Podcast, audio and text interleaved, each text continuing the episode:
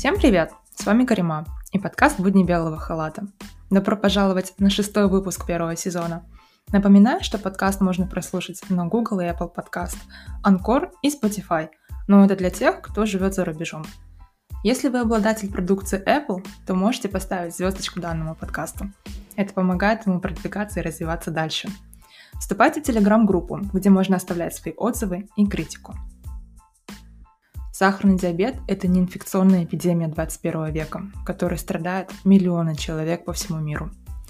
В Казахстане у 50% больных сахарный диабет был пропущен на стадии распознавания.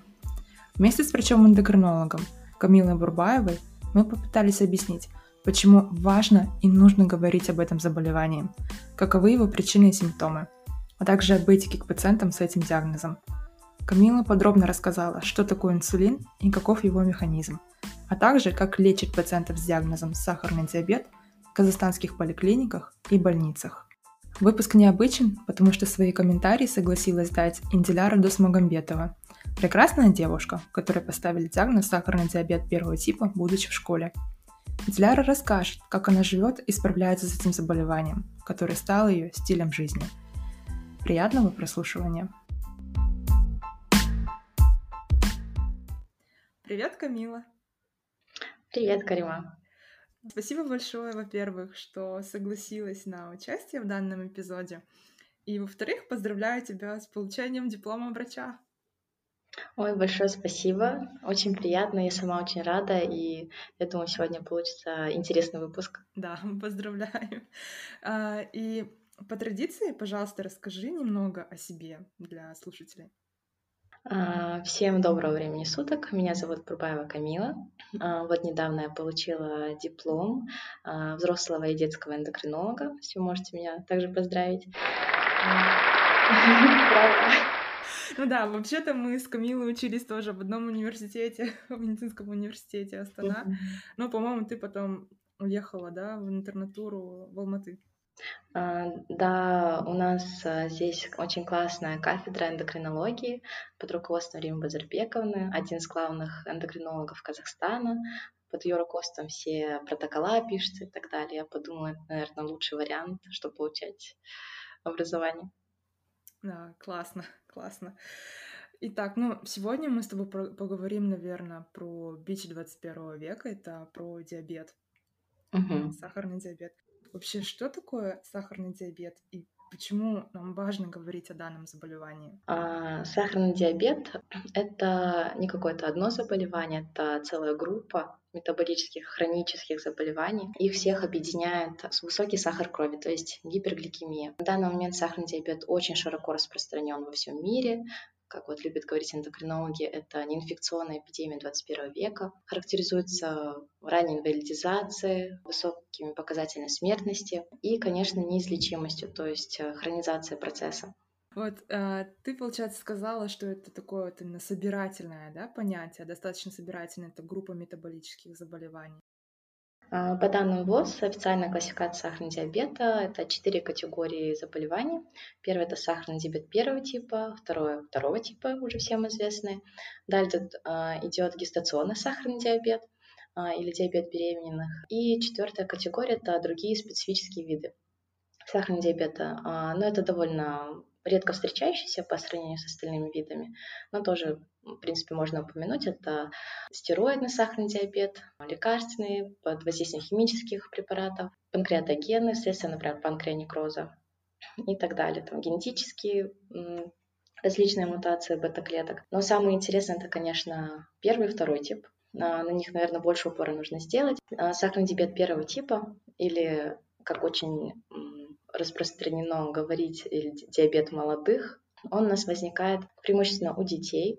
Как правило, родители узнают о том, что их ребенок болен, а, только уже попав в какую-то очень негативную ситуацию. Например, это когда ребенок попадает а, в кому, там либо это гипо, либо кета, и уже попадает в реанимацию. Там, как правило, и родители узнают, что ребенок болен. А, поэтому очень важно знать симптомы, о которых мы, конечно, дальше поговорим. Второй тип сахарного диабета. Тут у пациента есть характерный фенотип, то есть это а, пожилой возраст или же средний, то есть от 42-45 лет, также избыточная масса тела, что обусловлено, конечно, инсулинорезистентностью, и малоподвижный образ жизни. То есть то, что именно сейчас касается, наверное, очень многих казахстанцев, как раз таки за 40.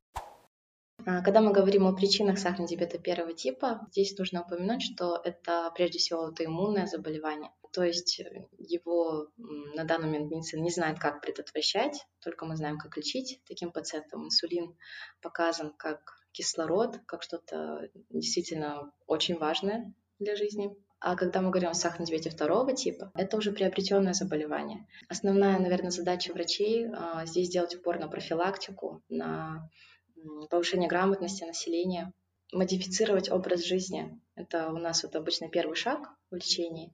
И, наверное, какую-то культуру пищевого поведения научить соблюдать людей. То есть, получается, смотри, если возвращаться а, к различиям сахарного диабета первого и второго типа, то тогда первый тип это все-таки больше такое вот а, аутоиммунное заболевание, когда у нас прям поражается клетки поджелудочной железы, да? Угу.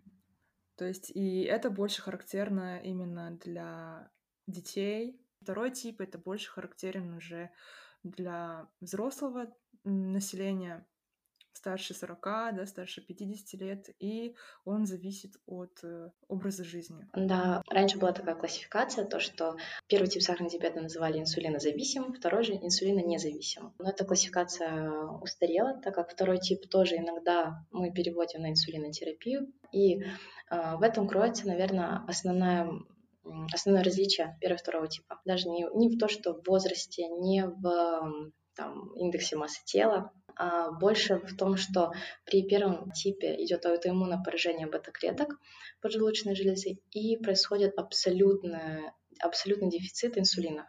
При втором же типе бета-клетка, конечно, может повредиться и как-то ослабленно секретировать инсулин, либо неправильно инсулин вырабатывать. Но ключевой момент здесь это инсулинорезистентность. То есть когда периферические ткани организма перестают воспринимать инсулин правильно.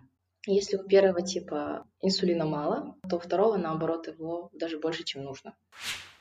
Мы, мне кажется, про инсулин поговорим а, немного позже. Просто, да, хотелось еще, еще раз сконцентрироваться на факторах риска. Фактором риска сахарного диабета у нас относится, это я сейчас говорю именно про второй тип. У нас малоподвижный образ жизни, ухудшение экологии, избыточный вес туда же, большой объем порций. Это вот можно просто проследить по тенденциям элементарно в супермаркете пройтись и увидеть то, что там те же пачки чипсов, бутылки колы, они все увеличиваются в размерах да детям даже в столовых это продают, что можно говорить. Да. Вот низкая культура пищевого поведения и наследственность у сахарного диабета второго типа тоже относятся к факторам риска. Это, по-моему, мы, как помнишь, да, на лекциях нам всегда говорили факторы риска, формирующие здоровье. По-моему, это по ВОЗ, да, было? Угу. И там наследственность, да, да. да, вроде 20%, экология 20%, медицина 10 и 50, да, по-моему, это было именно лайфстайл. Да, то, что мы видим, что образ жизни и генетика уже вместе составляет 70%. И ты, получается, говорила про инсулин. Вообще, что это за гормон? Почему он важен при данном заболевании? А, как мы знаем, что есть такой орган, как поджелудочная железа. А, как мне кажется, если честно, это моя самая любимая эндокринная железа. Ведь она интересна тем, что у нее там есть и а, экзокринная часть, и эндокринная, вот этот хвостик наш.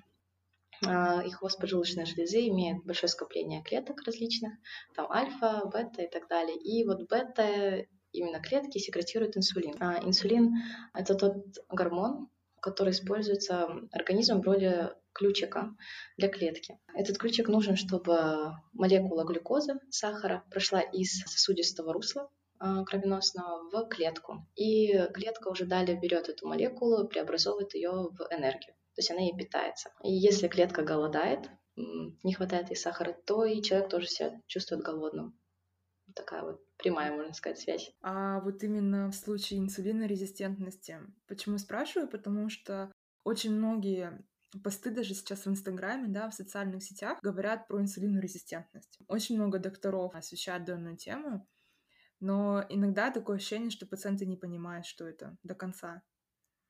чем вообще опасна инсулинорезистентность? А, инсулинорезистентность или снижение толерантности, чувствительности тканей к инсулину а, обусловлено чаще всего это идет поражение рецепторов а, жировой тканью. То есть при накоплении жировой ткани ткань перестает воспринимать инсулин и молекула глюкозы не может проходить, там, это может быть мышечная ткань, например, э, жировая, печеночная и так далее. Угу. То есть, как бы получается, вроде инсулин есть, но он не может достучаться до клеток и как бы да. выполнять свою да, функцию. И тогда, получается, инсулинорезистентность это фактор риска для сахарного диабета. Да. Как правило, инсулинорезистентность уже присутствует при даже предиабете. Есть такой а, термин. Туда относится нарушение толерантности к глюкозе или нарушение гликемии натощак. А, вообще, я помню, что у тебя был волонтерский опыт, да, а, именно по сахарному диабету. Расскажи, пожалуйста, немного про него и вообще, как обстоят дела именно с сахарным диабетом у нас в Казахстане. Волонтерский опыт был на интернатуре. Из э, интернов составлялись команды. У каждой команды был список школ, в которых мы э, проводили просветительские лекции и также скрининги для взрослых, как правило. А, младшим классам мы рассказывали просто про здоровый образ жизни. А, классам уже постарше мы объясняли, что такое сахарный диабет и какие-то небольшие различия первого и второго. Но больше делали упор на правильный образ жизни, то есть на занятия спортом, а, на пищевое поведение. Как правило, всегда там было очень много вопросов. Так как это дети, а, нужно было объяснять там какие-то элементарные вещи, то, что, да, диабет неизлечим, диабет а, не заразен, например. И также упор делался на психологический аспект детей с первым типом сахарного диабета, то, что нам часто рассказывали о таких случаях, то, что там, могли, например, не взять ребенка в детский сад из-за того, что у него сахарный диабет первого типа, там, воспитательницы, да, могут отказываться. Да ты что, у нас до сих пор такое есть? Именно в 21 веке в Казахстане, даже в Астане или в столице, да, вот именно в таких крупных городах? Ну, возможно, конечно, сейчас уже таких случаев меньше, но даже если там один такой случай был, уже значит стоит просветить. А, или, например, объясняют то, что если у вас есть там одноклассник или одноклассница с сахарным диабетом первого типа, они же, как правило, на помпах, там, если ребенок чувствует то, что э, ему плохо становится, то, что объясняли одноклассникам, не нужно дразнить, не нужно отбирать глюкометры или, ну, вот такие тоже элементарные вещи, что этот ребенок не отличается от вас. Объяснять учителям, как можно помочь. Первые признаки гипогликемии или гипергликемии. Дети понимали? Да, дети понимали, много вопросов было интересно. Ну, там каждая команда, конечно, подходила к этим лекциям по-разному, там и презентации, и игры, там сценки устраивали. Было так весело. Ну, это здорово. И, кстати, вот ты упомянула столовые. Одним из правил у нас было фоткать фотографировать то, что находится в столовых, что продается. Было немножко печально видеть, а, что помимо обычной домашней еды, очень много газированных сладких напитков, шоколадных батончиков, чипсов. То есть, конечно, ребенку, если он там на перемене хочет перекусить, ему захочется, наверное, выбрать что-то послаще. А у них в столовых есть хотя бы горячая еда там или, или нет? Это все таки вот перемена, да, дается и тебе нужно именно покушать быстренько? Ну, надо дать должное. У большинства э, горячие блюда были. Мы меню там тоже фотографировали, смотрели, опрашивали работников столовой. Но в основном витрины были заполнены, конечно, такой вредной едой. Это, мне кажется, не только в Казахстане, да и вообще во всем мире. Именно в Европе подростки, дети, у них, во-первых, длинный обеденный перерыв, два часа. И эти, О. да, эти два часа, ну, детей маленьких именно, конечно же, водят в столовые, да, и там контроль идет э, за ними, конечно же, жесткий со стороны преподавателей, со стороны воспитателей. Но если смотреть именно подростков, которые уже учатся колледжах. Колледжи это у них как а, наши средние школы, выше, да, 10-11 класс, когда вот было. У них, конечно, вот эти два часа, они предоставлены сами себе. То есть родители работают, идет обеденный перерыв, и в основном я вот вижу то, что есть, конечно же, родители, которые именно ланчбоксы, да, дают, готовят обеды, но в основном дают деньги. Просто дают деньги тебе на обед и иди ешь. И что я вижу, так это подростки, в, в эти два часа они идут куда? они идут э, Макдональдс.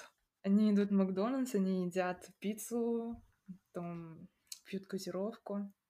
Это, конечно же, печально. Да.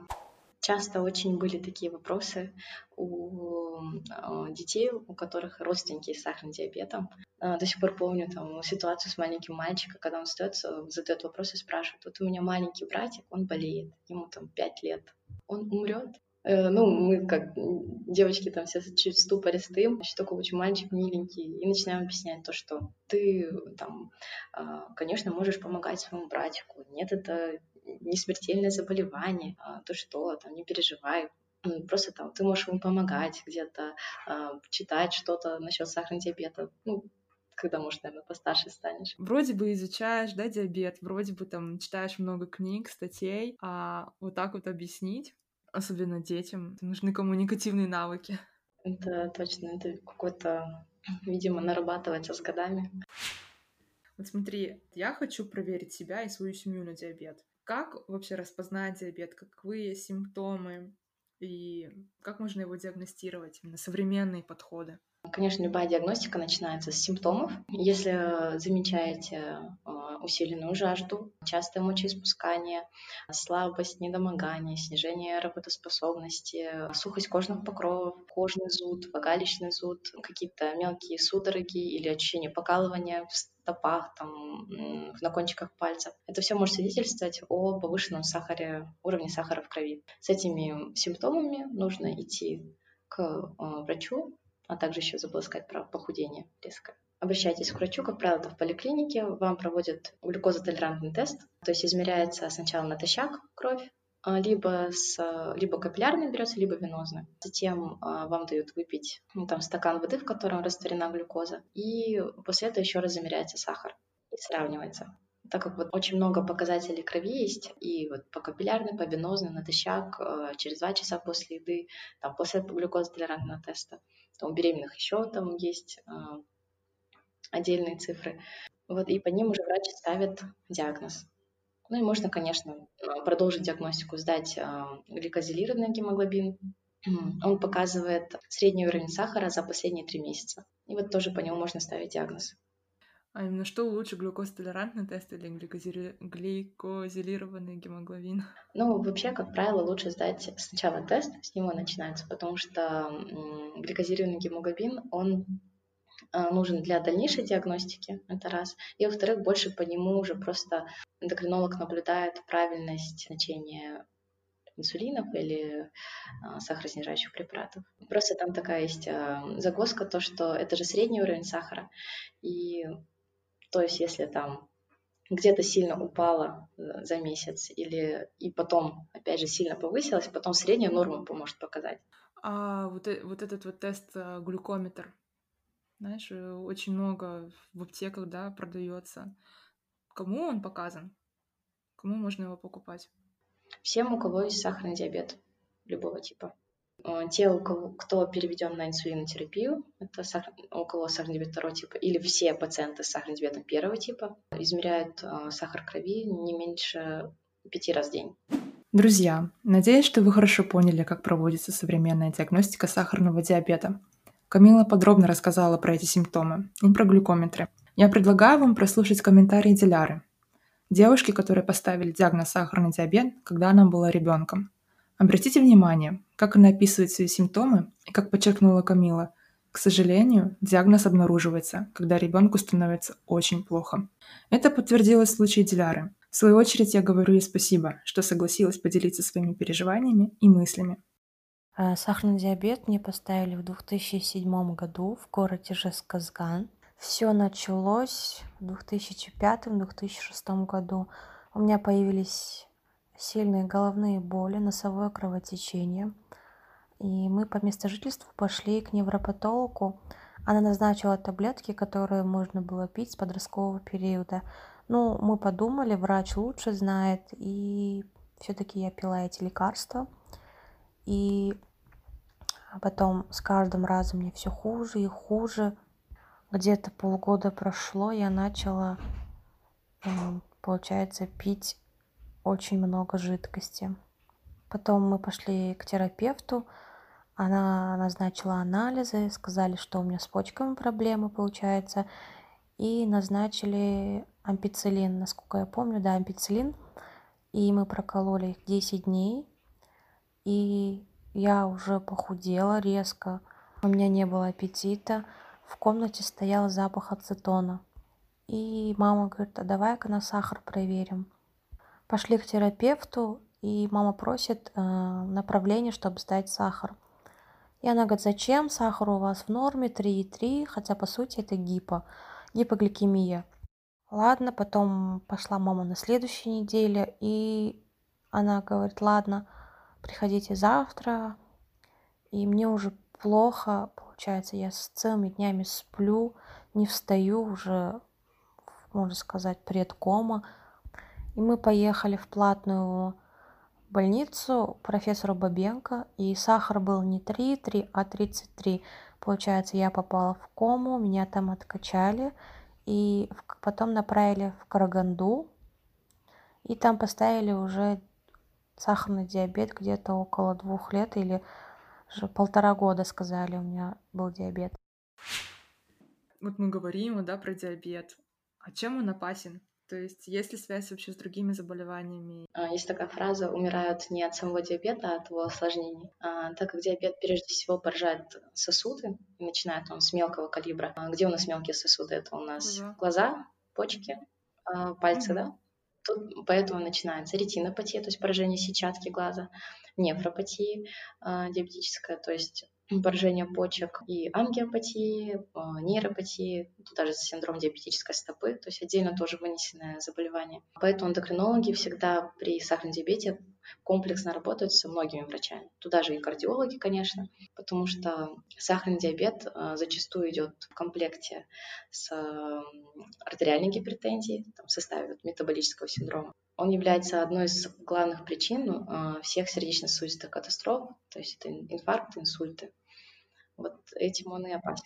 Да, и сейчас, кстати, вот именно если смотреть э, научное сообщество, то изучают очень много именно связь диабета, сердечно-сосудистыми заболеваниями, и затем вот это вот сердечно-сосудистые заболевания с когнитивными, то есть как Альцгеймер, там Паркинсон, деменция различная, и на самом деле это очень интересно. Да, вот на, насчет нейродегенеративных заболеваний, вот э, Альцгеймер, Паркинсон, да, были вот исследования, то, что э, ведь и там, и там откладывается вот в нервной ткани фибрин, вот эти амилоиды, а, да, и было замечено то, что в поджелудочной железе тоже они начинают откладываться, и вывели вот эту корреляцию, то, что у пациентов с сахарным диабетом второго типа выше риск, чем у обычных людей приобрести Альцгеймера, и наоборот также у пациентов с Альцгеймера выше риск заболеть сахарным диабетом второго типа. При, например, сахарном диабете первого типа смотрят, например, тиреоидный профиль, то есть это гормоны щитовидной железы. Очень часто может быть гипотиреоз, то есть снижение функции, именно из-за аутоиммунной природы сахарного диабета первого типа и аутоиммунной природы многих заболеваний щитовидной железы. То есть аутоиммунный тиреоидит, э, диффузно-токсический зоб и так далее. Например, если брать гестационный сахарный диабет, то есть диабет беременных, он должен пройти а, после рода разрешения, как правило. Если он не прошел, то это значит был манифестирующий второй тип сахарный диабет. Как правило, мы объясняем беременным, почему у них может повыситься сахар, помимо тех обычных причин, которые могут быть у обычных людей, то есть там, там питание, там образ жизни и так далее, у э, беременных к этому еще приплюсовывается плацента. Э, плацента это очень мощный эндокринный орган, которые в огромных количествах продуцируют контринсулярный гормон, то есть гормоны, которые снижают активность инсулина. То есть если у нас инсулин снижается, значит сахар повышается, и вот этим обусловлены их высокие сахара. Вот очень классно, что ты затронула данную тему диабета беременных, так как я думаю, многим девушкам это станет полезно, данная информация, так как есть еще вторая проблема. Это грозное, жизнеугрожающее состояние, которое называется преэклампсия. Mm-hmm. И сахарный диабет, он может вызвать mm-hmm. такое состояние. Uh, да, высокие сахара, сахара у беременных опасны тем, что если uh, плод привыкает к тому, что в его крови тоже циркулирует высокий уровень сахара, то его поджелудочная железа тоже привыкает вырабатывать большое количество инсулина. И как только ребенок рождается, вот именно в этот момент перерезания пуповины а, сахар крови начинает у него падать, потому что от матери, больше он не поступает. Но поджелудочная все еще привыкла вырабатывать этот избыточный инсулин, и ребенок, э, получается, испытывает очень тяжелую гипогликемию. Гипогликемия очень опасна тем, что э, приводит к, ну, впоследствии к отеку мозга. И поэтому, как правило, если мы видим, что беременная всю беременность ходила с высокими сахарами, ее отправляют обязательно рожать в перинатальный центр, где будет грамотный неонатолог, который сможет эту гипо- из гипогликемии ребенка вывести. Поражается мозг у младенцев при неграмотном подходе матери к своим сахарам. И такое бывает, да, тоже? Да, я таких много видела пациентов маленьких.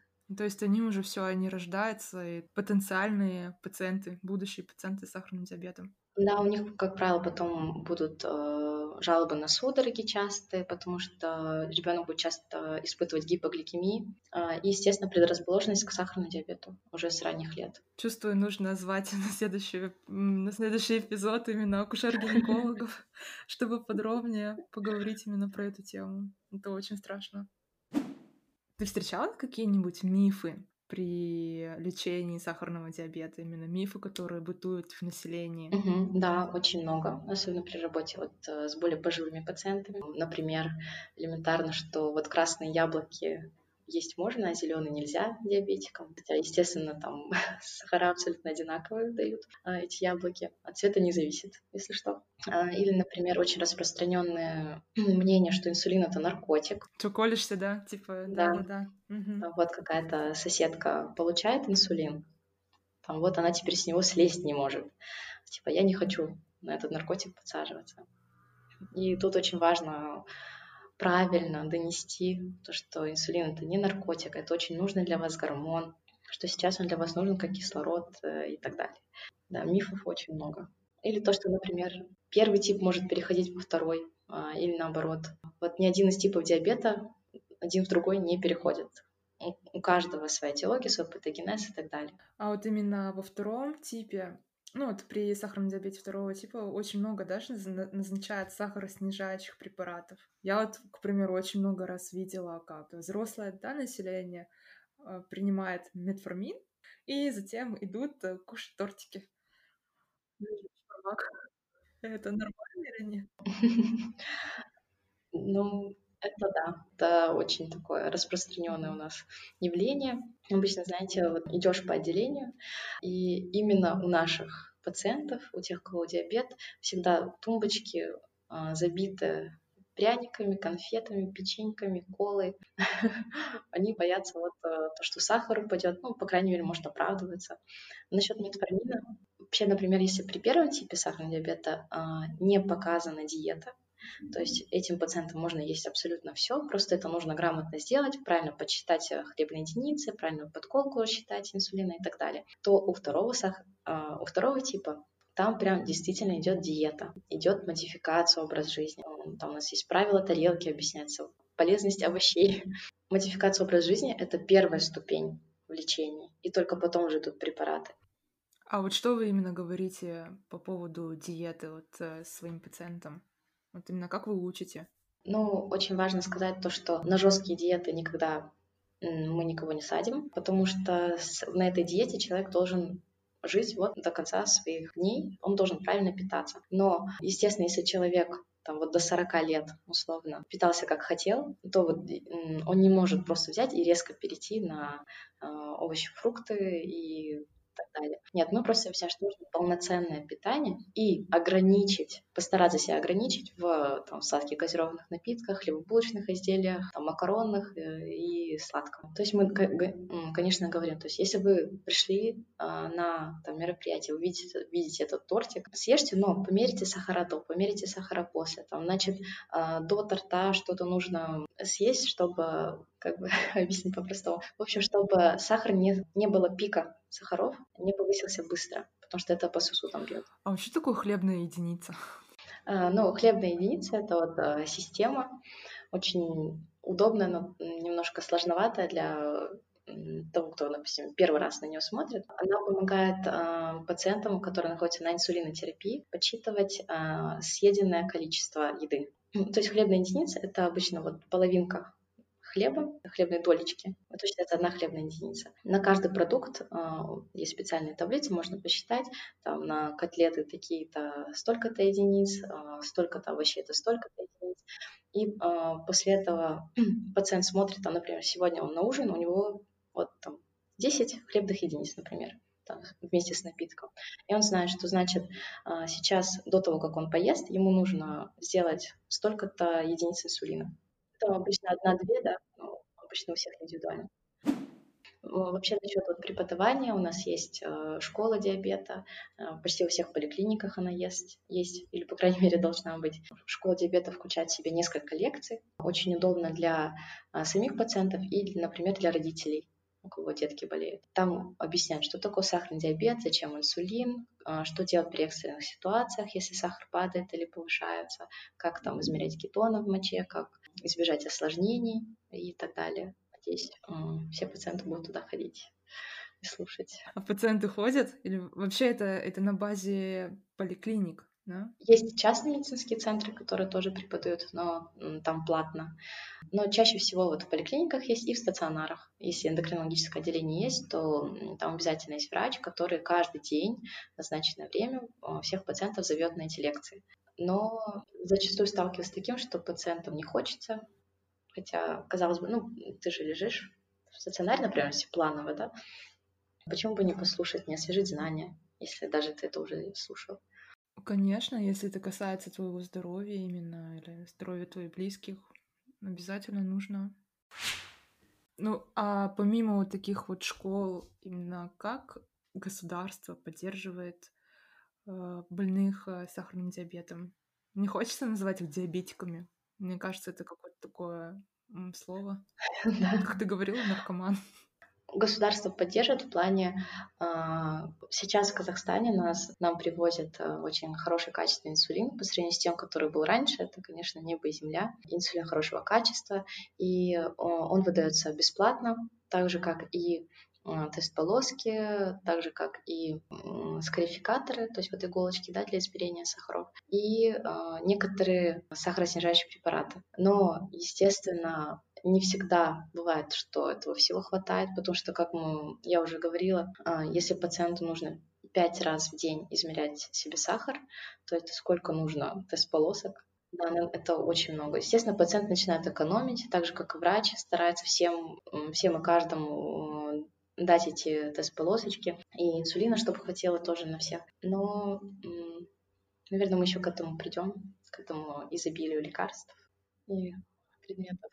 Мне кажется, ты сама, да, была свидетелем того, когда там старички друг друга в очереди и ругали, и ругались друг на друга, и чуть ли не били просто за, за то, чтобы получить как бы рецепт, да, и за то, чтобы получить бесплатно именно вот эти вот тест-полоски.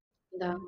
А, или, например, видела такие ситуации, когда врач понимает, что сейчас вот именно этот пациент хорошо пойдет э, там, на каком-то определенном лекарстве, а, но этот препарат не идет в списке бесплатных, и ну, этот препарат стоит, например, там 60 тысяч. И, например, если какая-нибудь э, старушка, да, пенсионерка, то в месяц для нее это ощутимая сумма будет, если каждый месяц так брать. Вот, ну, тоже печально. Не хочется смотреть на кошелек пациента, а вот просто назначать то, что ему нужно, что ему лучше подойдет, как он, что ему будет лучше сахара держать. Ну, я не скажу, что в нашем городе грамотные эндокринологи. Бывает такое, будто они к тебе на прием пришли, а не ты. И ты все объясняешь, сидишь, даже была такая ситуация, что они не знают, что такое утр... э, синдром утренней зари. И я объясняла, просто сидит угу, угу, и в компьютере вот так. И даже не хочется иногда ходить. Да, были такие ситуации, что инсулин не выдавали, что там нет инсулина, пришлось покупать. Но это очень редко. Раньше, в 2007-2008 году, были проблемы с тест-полосками. Сейчас такого нету. И вообще, когда я жила раньше в Астане, там прям не жалели, давали тебе 10-20 упаковок тест-полосок. А вот в городе Жестказган вообще две упаковки, четыре упаковки – это максимум. Ну вот, смотри, и говоря вот именно как раз про инсулин, вообще какие бывают типы инсулина?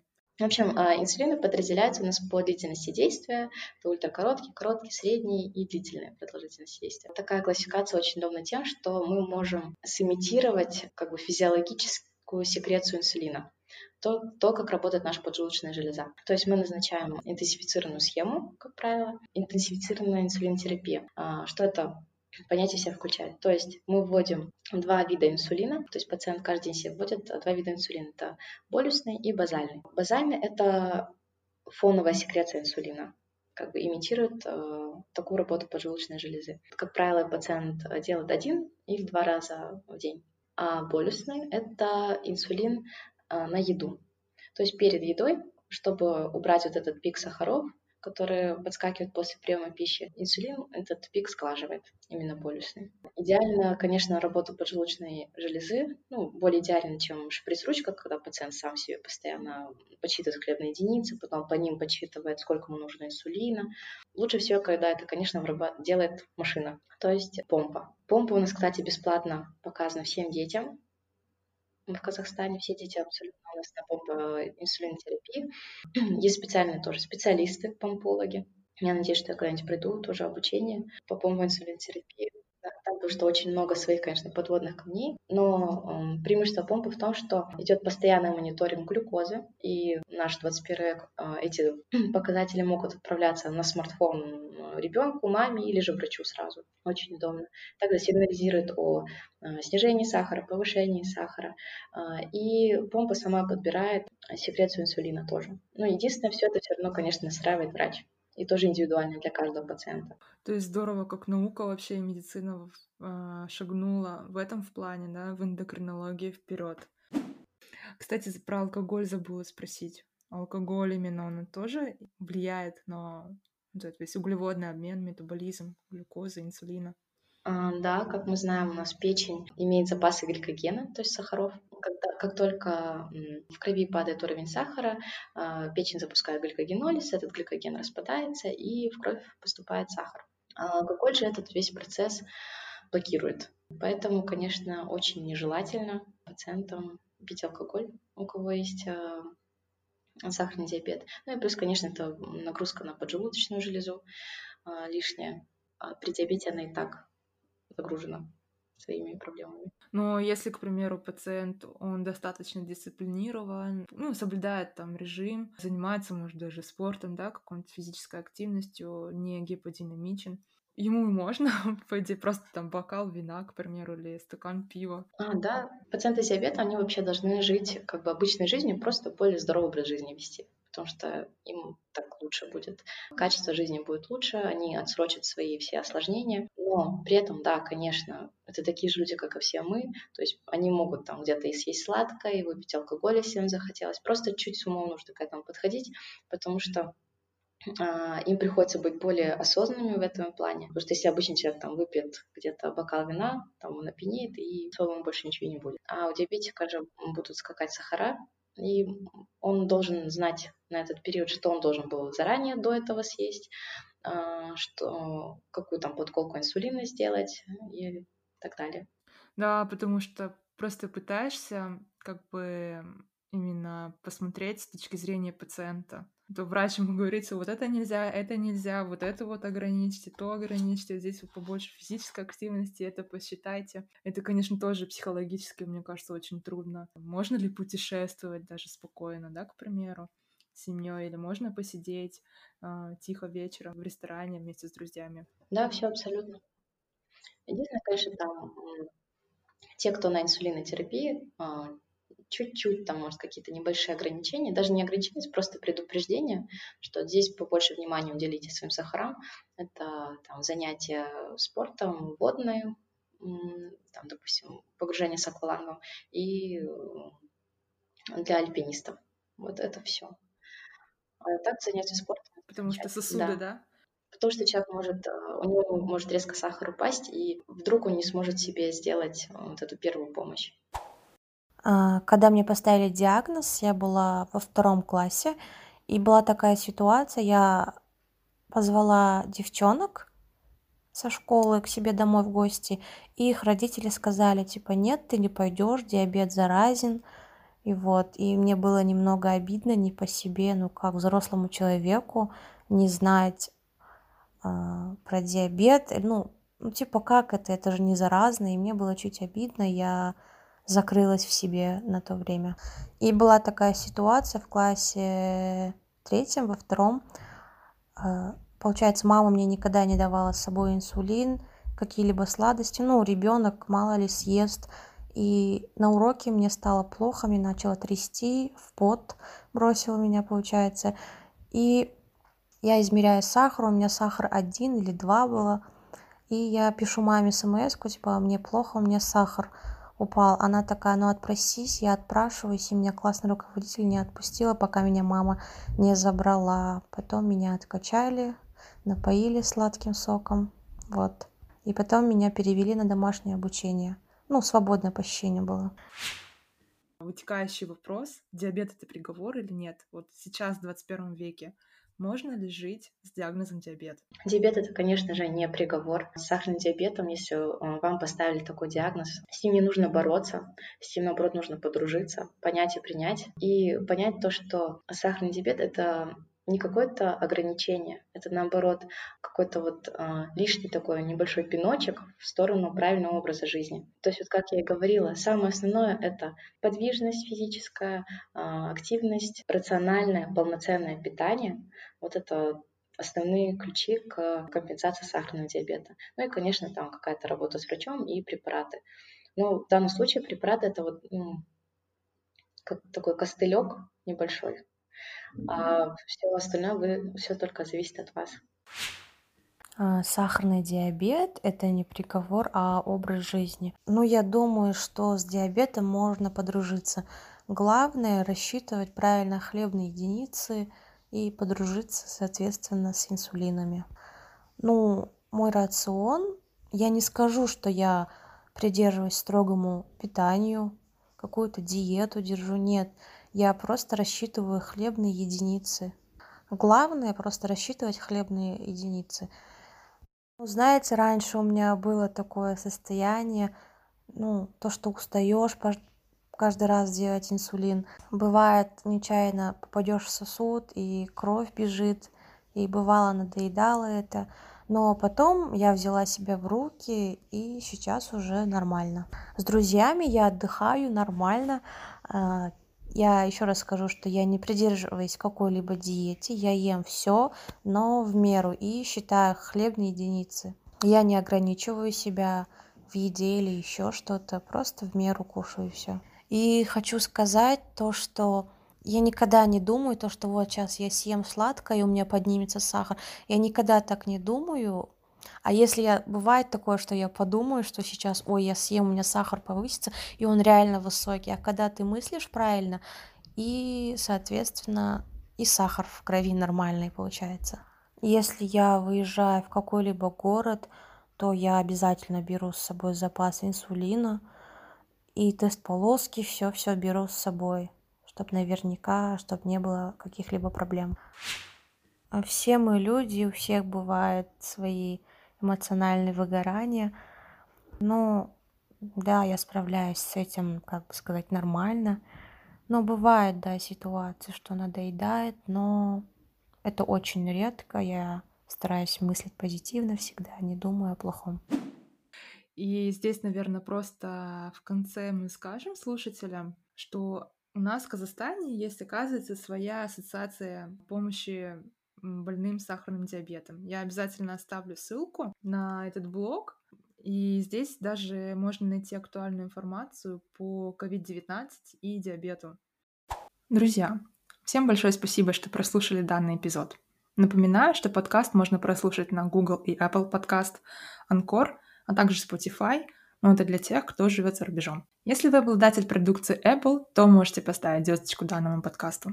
Это помогает ему продвигаться и развиваться. Вступайте в телеграм-группу, где можно оставлять свои отзывы и критику. Для меня это очень важно. Всем пока-пока!